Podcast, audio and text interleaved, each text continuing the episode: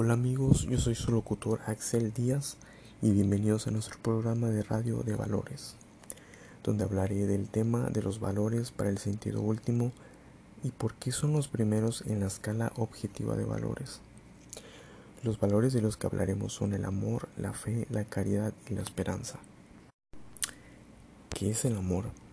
El amor es un término cuyo origen etimológico lo encontramos en el latín es difícil establecer una definición precisa del amor siendo un tema tan complejo, pero podríamos decir que son acciones, comportamientos o actitudes desinteresadas e incondicionales.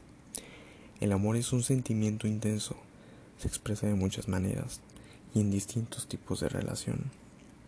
El principal amor y el primero es Dios. El que destaca como excelente entre todos es el amor entre el hombre y mujer en el que intervienen el cuerpo y el alma, donde se reconoce la esencia del otro.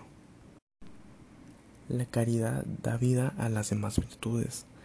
Es la virtud sobrenatural por las que amamos a Dios sobre todas las cosas y al prójimo como a nosotros mismos por amor a Dios. Va en conjunto con la fe y la esperanza y se necesitan alimentar mutuamente.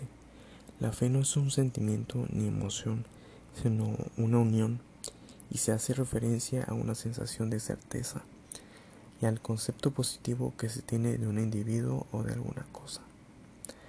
La esperanza es esa creencia y estado en el que una persona cree que aquello que desea es posible realizarlo. La fe y la esperanza van de la mano porque siempre se está rodeada de positivismo y siempre se reflexiona de temas profundos. La caridad puede ser considerada como acto y como hábito. Considerada como acto puede definirse acto de amor por el que amamos a Dios por sí mismo y a nosotros y al prójimo por Dios. Considerada como hábito es una virtud teologal que dispone y eleva la voluntad para realizar los actos de amor anteriormente definidos.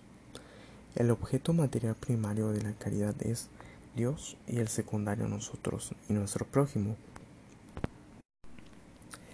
Y con esto cerramos nuestro tema de hoy, que fue los valores para el sentido último.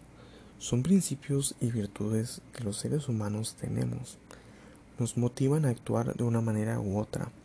Forman parte de nuestro sistema de creencias y expresan nuestros sentimientos.